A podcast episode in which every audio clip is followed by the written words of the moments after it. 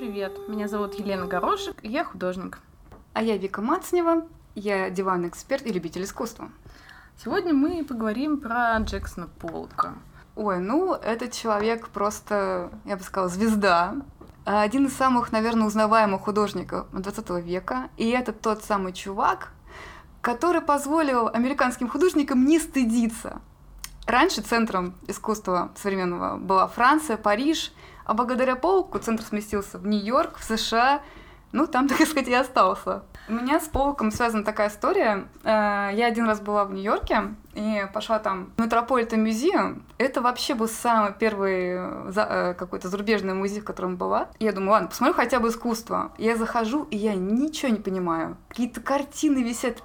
И вдруг вижу, о, пятна, брызги краски, черные, коричневые, белые. Думаю, о, полок, боже мой, хоть, хоть что-то, хоть что-то я узнала. То есть, действительно, мне кажется, для человека, который вообще очень мало знает о искусстве, полок все равно узнаваем. Ну, с другой стороны, мне кажется, картин Полога можно перепутать с использованной палитрой только в большом масштабе. Для, скажем, не знающего зрителя это какое-то нагромождение мазков, какое-то бесконечное, в котором нет никакой фигуративности и очень тяжело найти какие-то смыслы вообще. И эта техника называется дриппинг от слова капать, дрип, когда, ну, пол, в принципе, просто капал разбрызгивал краску по полотну. Сейчас мы пытаемся проследить, как он вообще к такой технике-то пришел. К такой жизни ты пришел. Докатился. Он э, вообще родился, я бы сказала, в глубинке, в штате Вайоминг. Да, они еще ездили по всей Америке, отец все время работал, ну такая очень бедная семья была, вообще, наверное, это наложило отпечаток. А еще Пол говорил, что вот э, мы ездили с отцом, и вот эти просторы, говорит, Америка, вот именно а, за, а, Запад, это же просторы невероятные. У вас в Нью-Йорке такого вообще-то и нет. К вопросу о том, что его картины, они как бы на самом деле такие бесконечные, безграничные. Еще интересная история о том, что однажды Полк играл со своим другом, Играли они не просто, а это сложно вообразить современным родителям, но они играли с электропилой. Вот. И этот друг, что? когда играл с электропилой, случайно взял... А во что они играли? В электропилу. То есть, э, как бы сейчас это дико звучит, потому что сейчас э, все очень оберегают своих детей, не отпускают их одних гулять, и, не дай бог, электропила может оказаться вообще во владении, но тогда, мне кажется, это было нормально. Не знаю. В общем, этот друг, пока играл с электропилой, он как бы взял и совершенно случайно отрезал полку пальцев. Классные игры. Так, и, да, брызги краской. Но, мне кажется, может быть, льющийся из пальца кровь э, как-то, да, повлиял на то, что он э, решил не рисовать руками кисточкой, как делали до него практически все, а разбрызгивать, да, может быть, это брызгающая кровь, такое на него влияние оказало. Палка вместо пальца. Ну, возможно, да. И в какой-то момент он переехал со своим старшим братом а, в Нью-Йорк учиться искусству. Учился у одного художника, который относится вообще к такому разделу регионализма. Это как раз попытки вот этого несчастного американского искусства найти свой стиль особенный, как-то надрать уши богу того времени Пикассо. Uh-huh. И, кстати говоря, Полок э, очень часто жаловался своим друзьям, блин, господи, ну этот Пикассо, ну он уже все, все, что можно было изобрел. Ну что теперь делать? Как вообще художнику существовать? И он так ныл, видимо, своих э, алкогольных угаров до тех пор, пока дриппинг не изобрел, кстати говоря. Кстати, он же тогда был алкоголиком состоявшимся, а он уже с молодости любил прикладываться к бутылке, а переезд в Нью-Йорк так ухудшил ситуацию. Стресс, стресс. Ну, видимо. В это время правительство американское очень поддерживало молодых художников, и они учредили социальное содержание для художников, давали 100 долларов в месяц, тогда это была очень большая сумма, на нее можно было спокойно жить, покупать краски и прибухивать. Да? да. А я читала, что на самом деле он так херово жил, извиняюсь, что э, когда умер его отец, у него не было денег, чтобы на похорон к нему съездить. Ну, я думаю, что он пропивал много, но... А. Все-таки бухло, да. Но еще он подрабатывал, при том подрабатывал забавно. Он мыл памятники, мыл памятники и музеи. Или устраивался под мастерем к другим художникам. Вот. Но на самом деле он так э, себя отвратительно вел, что социальные службы не лишили его даже этой стипендии. И после того, как они это сделали, он погрузился в какую-то просто пучину запоя и очнулся в клинике с серьезной интоксикацией, где полгода и провалялся. А, вообще он не только алкоголиком был, у него еще же была ну, депрессия хроническая, на самом деле. И после вот этого срыва, да, когда он в психолечебнице леж, лежал, э, он стал ходить к психоаналитику, к двум даже. И один из них был сторонником Юнга и э, Фрейда, и он с ним так вот, в общем-то, занимался и сказал, что Полк, а вот, короче, знаешь что? Может быть, ты вот попытаешься свои все вот эти вот штуки на бумаге изобразить, и как раз это получается техника автоматического письма, когда ты такой вообще не думаешь, что ты хочешь изобразить. Это, наверное, вот скорее всего повлияло тоже на его технику. Вот Пол говорил, I am nature, да, я природа я картину не задумываю, она, я помогаю появиться на свет само по себе. Но в то же время, надо сказать, что он говорил, что его картины, которые можно представить себе, что его работа, когда вот он ходит там, танцует возле своего холста и поливает туда краску с песком, битым стеклом, бог знает, что он туда добавлял, кажется, что это какой-то некий хаос, да, вот просто он творит какой-то хаос, вошел в какое-то э, ритуальное состояние и воплощает это на холсте. Но он говорил, что это не так, что у него всегда есть идея картины, очень конкретная, и он воплощает ее очень конкретно, что случайности вообще нет места в его живопись, что это все абсолютно контролируемо. Вот понимаешь, э, его работа, это есть такое сочетание контролируемого и неконтролируемого. С одной стороны, он двигался в какую-то картину, говорил, что вот для меня важно, что я, я кладу холст на землю, потому что мне важно, что мог подойти с этой стороны, с этой, с этой. Я могу находиться вот внутри картины, как бы быть ее частью. И его спрашивали, а как же вы вот выливаете эти краски на холст? Вы понимаете, что вы делаете? Он говорит, я э, контролирую все свои движения, то есть вот это со стороны есть контроль. Но э, я не придумываю никакого образа, и, и то, как льются краски, они же действуют сила гравитации, они как-то по-своему э, растекаются, да, это он уже не может контролировать. То есть есть такое сочетание контроля и неконтроля, сознательного и бессознательного. На самом деле, Полк, значит, прозябал в нищете, алкоголизме, депрессии, все было ужасно до того момента, как он не познакомился со своей будущей женой Ли Краснер. Он познакомился с ней э, за 6 лет до этого. Просто он этого не помнит, потому что был в, очень сильно пьян. Вот. Они, значит, познакомились на вечеринке, и Полк был вообще никакущий, и он подошел к Ли Краснер и предложил ей что-то очень неприличное. За Я подозреваю, что... Да, за, за что он просто получил по лицу от нее.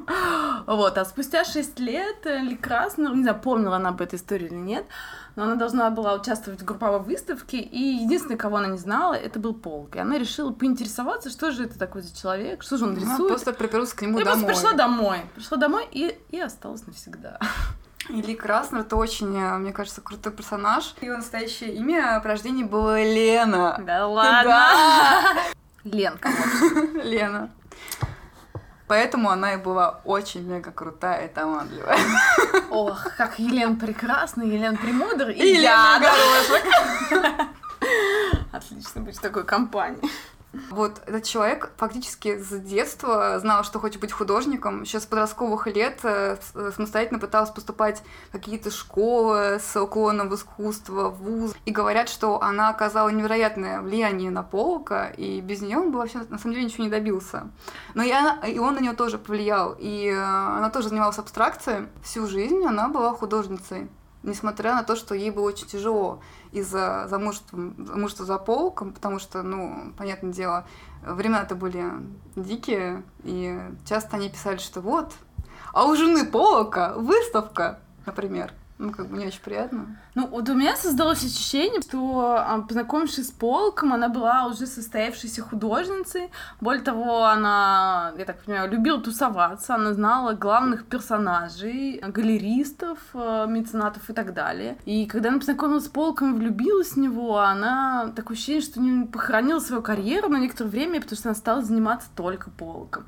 Она была его менеджером, она была его пиарщицей, она перезнакомила его со всеми, с кем могла, да. познакомила его с Пегги Гугенхайм, а, которая и прославила его, которая сделала ему имя, выставки, да, за, за а, и которая заказала первую ему самую огромную картину. И потом она разбиралась с его этими алкогольными бредами, запоями, лечениями, и, собственно, к своему искусству она вернулась только после его смерти. В отличие от Полка, у нее как-то своего стиля такого прям узнаваемого не сформировалось она постоянно менялась, это даже круто. То есть она постоянно что-то изобретала новое, и она очень часто картину уничтожала, потому что ей не нравились. Она — это один из немногих э, художников женского пола, у которого, которые были, была персональная выставка, опять-таки, в МАМА в Нью-Йорке. Это прям, то есть, это достижение. А, даже современных, если бы. Ну, Или это ты про те времена говоришь? Ну, в, вообще говорю. Вообще? Да. Да, это печалька. Сделали из э, сарая, сарая студию для полка, и он зашился. То есть он какое-то время не пил. Раз в неделю все-таки буянил. Он раз в неделю ездил э, к психоаналитику уже в Нью-Йорк, и каждый раз после сеанса он э, приходил в одну и ту же таверну, где нажрался как свинья, все, всем хамил, ломал мебель, ломал двери в мужской туалет. Люди специально покупали ему напитки алкогольные, чтобы посмотреть, что он вытворит. Ну, просто как неконтролируемое животное. Да. Есть, не знаю, я читала о том, что когда они с Лекрасного переехали в пригород, Лекраснов сделал это специально, чтобы оградить его от так называемых друзей, которые заходили с бутылкой и провоцировали его. Я читала, что он несколько лет вообще не пил, и что да. именно в этом, в, вот за эти несколько лет он нарисовал все свои самые главные работы да. и изобрел эту технику. Мне кажется, обычно все думают, что вот художники такие люди, которым нужен допинг, вот алкоголь, наркотики, вот убиться чем-то, тогда творчество вот просто прет. А Полок доказывает нам, что наоборот, это иногда только мешает. Там еще, кстати, такой момент есть, что вот в начале своего творчества, когда он рисовал такие фигур... фигуративные работы, то есть, да, вот эти все какие-то мифологические образы, он э, выражал свой внутренний мир. Потом, значит, он зашился и стал это все закрывать, это все мазнёй, то есть, да, заливать краской, а потом, опять-таки, он начал пить, и э, вернулся в какой-то момент к фигуративности. Э, никто, эти работы фигуративные больше никому не были интересны. У него начался кризис, и все кончилось плачевно. Давай остановимся на истории с Пегги Гукенхайм. А, она пришла в мастерскую полка, который, собственно, был тогда никому вообще еще неизвестен. А, ей очень понравились его работы, и она заказала ему огромнейшее полотно 6 на 3 метра. Ты представляешь, 6 на 3 метра. Это билборд такой вот на МКАДе стоит. А, я не знаю, как он затащил его в свою небольшую квартиру в Нью-Йорке, но вот он его поставил в комнате, и три месяца он сидел и смотрел на него. Он пил, курил, прокрастинировал, мучился, и просто вот смотрел на него, и он не знал, что с ним делать. Как вообще такое огромное полотно можно разрисовать, потому что вот на самом деле такие масштабы пугают. Я вот, когда пыталась начать рисовать картины больше, не знаю, полуметра, вот это вот есть какой-то какой-то пиетет, что ли, перед таким масштабом. В общем, он сидел, сидел три месяца, не знал, что делать, а потом внезапно ему пришло озарение, и он буквально за сутки полностью нарисовал картину. И как раз э, использовал элементы дриппинга тогда. Чуть-чуть. Да, ну она была что на стене, он да, не придумал да. ее положить на пол. Ну да, Пегги была очень довольна, повесила ее в гостиной, а, где показывала разным влиятельным людям, которые приходили к ней, и начала потом устраивать его выставки. Сначала его не принимали серьезно, то есть э, проходили критики, говорили, ну да, как бы что-то новенькое, что-то такое грязное, какая-то вот мазня. Мне кажется, один такой важный момент случился. Это статья о Полоке в журнале Life, а Life — это, в общем-то, довольно массовое издание. То там описывалась работа как сопли, как э, кубки спутанных э, волос, то серьезно как-то оценивалось. И в конце там было приписано, что, ну, типа, тем не менее, картины вот художника были высоко оценены одним заумным нью-йоркским критиком. А так как это было еженедельное такое массовое издание, там были цветные иллюстрации. И после этого о нем стали много говорить на самом деле. Пошло все в русло, что м-м, да это же символ демократии. Это самовыражение. Символ демократии, Нет, серьезно, серьезно. А, ведь известно, что была же вот выставка во время оттепели в СССР, достижения американской культуры, да. Там было все, там были холодильники, э, какая-то техника, да, да, да, да, все что угодно. И в том числе там была выставка современного искусства. Привезли кого? А, Марка Ротко и Полока. Вот и тогда э, отечественные наши все художники просто обалдели. Слушай, ну, мне кажется, еще картины Полка тяжело воспринимать без метода, которым он их рисует. Вот мне кажется, его успех и его успех в том числе из-за этой статьи, а, он благодаря тому, что он придумал совершенно необычный способ рисования, потому что есть фильм о том, как Полк рисует, и это до сих пор завораживающее зрелище. Есть ощущение, что он просто входит в какой-то экстаз и танцует какой-то танец вокруг этого полотна, разбрызгивая, изливая туда краску, свою душу, не знаю, вкладывая просто всего себя. Это как-то выглядит очень магически. Все время есть момент, когда ты думаешь, сейчас он остановится, вот вроде уже закончено произведение, вот все, ну как бы точка. Но нет, он продолжает накладывать слои, слои, слои, слои, и, и, не, и говорит, все, конец. И непонятно, почему он так решил, что вот это конец. Ему, кстати, задал вопрос, по-моему, как раз режиссер этого фильма, создатель говорит, а как вы понимаете, когда картина закончена? Он отвечает, а как вы понимаете, что закончить заниматься любовью? Возможно.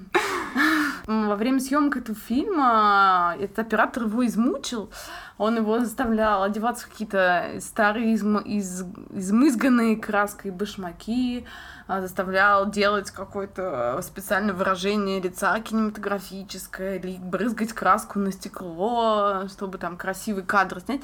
И Полк так это выбесило, а, что после того окончания съемки он зашел в дом. На тот момент, насколько я понимаю, он не пил. Вот, он просто открыл бутылку вискаря, выпил пару стаканов, а потом крикнул «Нау!» и устроил дичайший дебош. Вот, там было много гостей, он просто сорвал скатерть, он начал кидаться жареной индейкой, сервизами. Ой, индейка за что? Сгромил просто и ошарашил всех. Вот. И я так понимаю, что это было вообще обычное дело. Вот. Как по воспоминаниям некоторых э, людей, э, дом полка представлял себе бесконечную алко-вечеринку. Да, и потом у него дела пошли под, под гору, к сожалению, потому что он вдруг э, чувствовал, что он больше не может писать вот эту абстракцию, а к нему все приходили, приходили, ой, Полок, пожалуйста, нам вот надо в ресторан, там туда-сюда, прям выстраивали заказчики, а он прям вот после того, как начал пить, он не мог больше это рисовать. А его фигуративные работы никому были не нужны. Да, и палитра у него изменилась, и к тому моменту она стала более темная, были чуть ли не практически черные работы.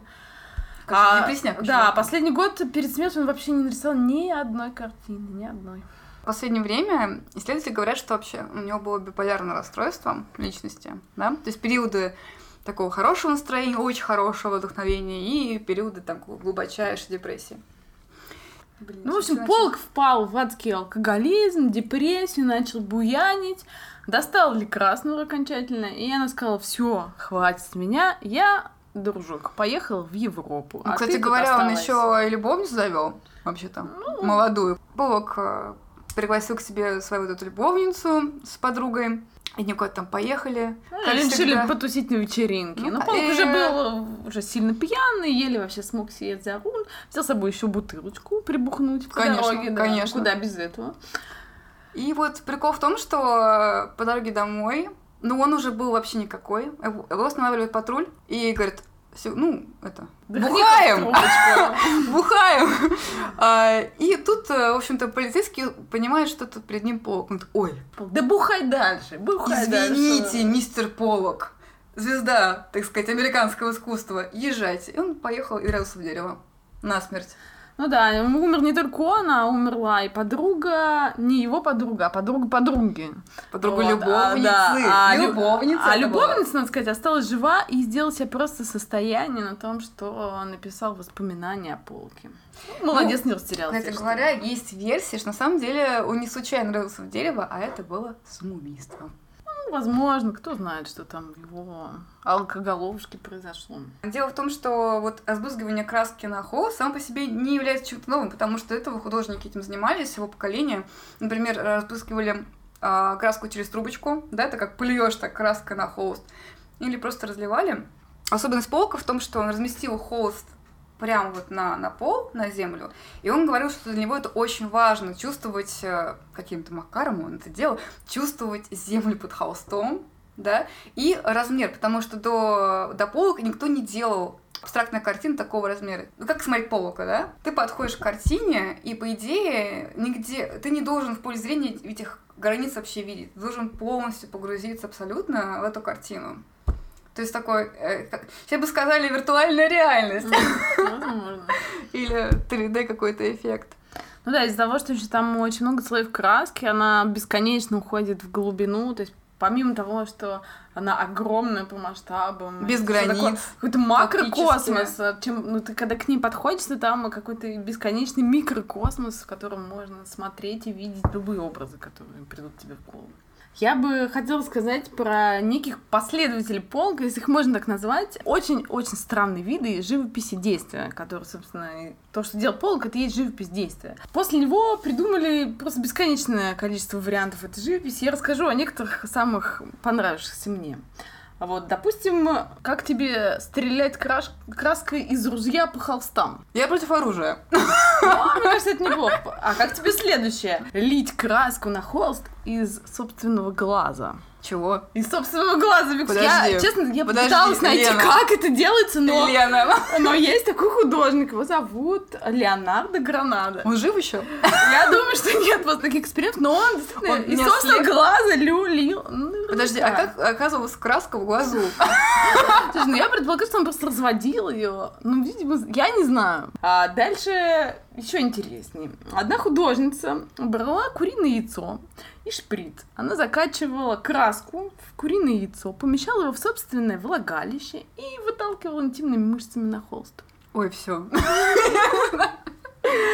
Вот. а, ну, всем известный Ив Кляйн а, обмазывал модели красками, и они валялись, катались. Его фирменный синий. Да, это, я думаю, ни для, ни для кого не новинка. Но недавно я нашла видео, Вика, даже тебя оно поразило. Так, Есть один художник, современный, кстати, он устраивает перформанс. Приходит на телевидение и вот это вот прям показывает, как он делает. Он рисует портреты, очень, кстати, достоверные, похожие портреты собственным пенисом.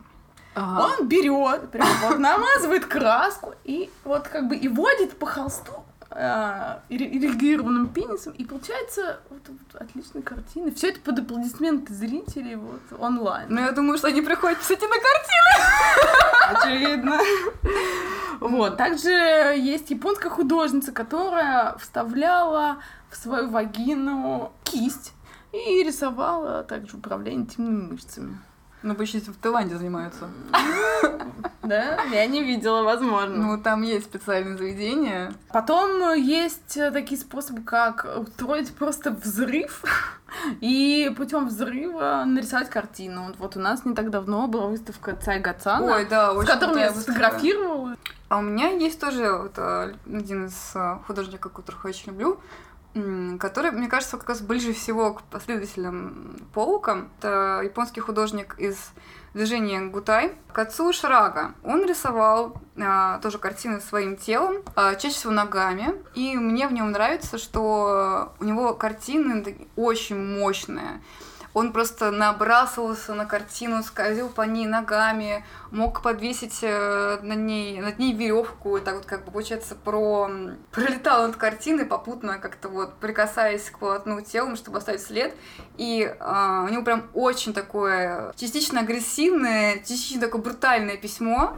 И, честно говоря, мне его работа нравится на- прям намного больше, чем работа Полока. Поэтому я всем советую ознакомиться с творчеством. В конце я хотела бы рассказать про документальный фильм под названием «Who the fuck is Джексон Поллок?» Хороший А, вопрос. история, история такая, вообще прекрасная. Одна пенсионерка в Америке пошла как-то прогуляться и наткнулась на распродажу. И видит картину, огромная картина, стоит 8 долларов. Она думает, ну куплю, что. Ну и сторговалась до 5. За пятеру купила себе картину. Она такая большая была, что ей прям поместить ее негде было. Она ее в гараж поставила. Стояла, стояла картина в гараже. И через несколько лет она думает, ну, наверное, продам эту мазню, ну что она тут стоит и выставила ее на продажу. И мимо как раз шел арт-критик, подходит и говорит, о, говорит, да это же Джексон Поллок. Она ему говорит, who the fuck is Джексон Поллок? А он ей объяснил, who the fuck is Джексон Поллок. В общем, всю свою оставшуюся жизнь пенсионерка потратила на то, чтобы доказать, что это реально является картиной Джексона Поллока. Она доказала? Так вот, есть такая профессия, для меня Ну. удивительно, арт-аутентификатор. Без него Ну, понятно. В общем, это человек, который может, э, видимо, исследовать подлинность картины. Так вот, этот человек взял и нашел отпечаток Джексона Поллока, настоящий отпечаток на картине. В Руки. краске, в краске, прям пальцы, да, в краске. Собственно, это являлось доказательством, и теперь эта пенсионерка миллионерша. Класс. Нормально, нормально. Хорошая сделка. Ну, желаем вам того же. Присматривайтесь на аукционах, на блошиных рынках, мало ли, вы увидите бесценное полотно просто за бесценок. Бесценное полотно за бесценок. Все, я пошла на выставку. Ребята, на машины, на увлекайтесь современным искусством, вы можете стать миллионером, так же, как и эта прекрасная пенсионерка. Всего вам хорошего. В поисках. Пока! Шедевров.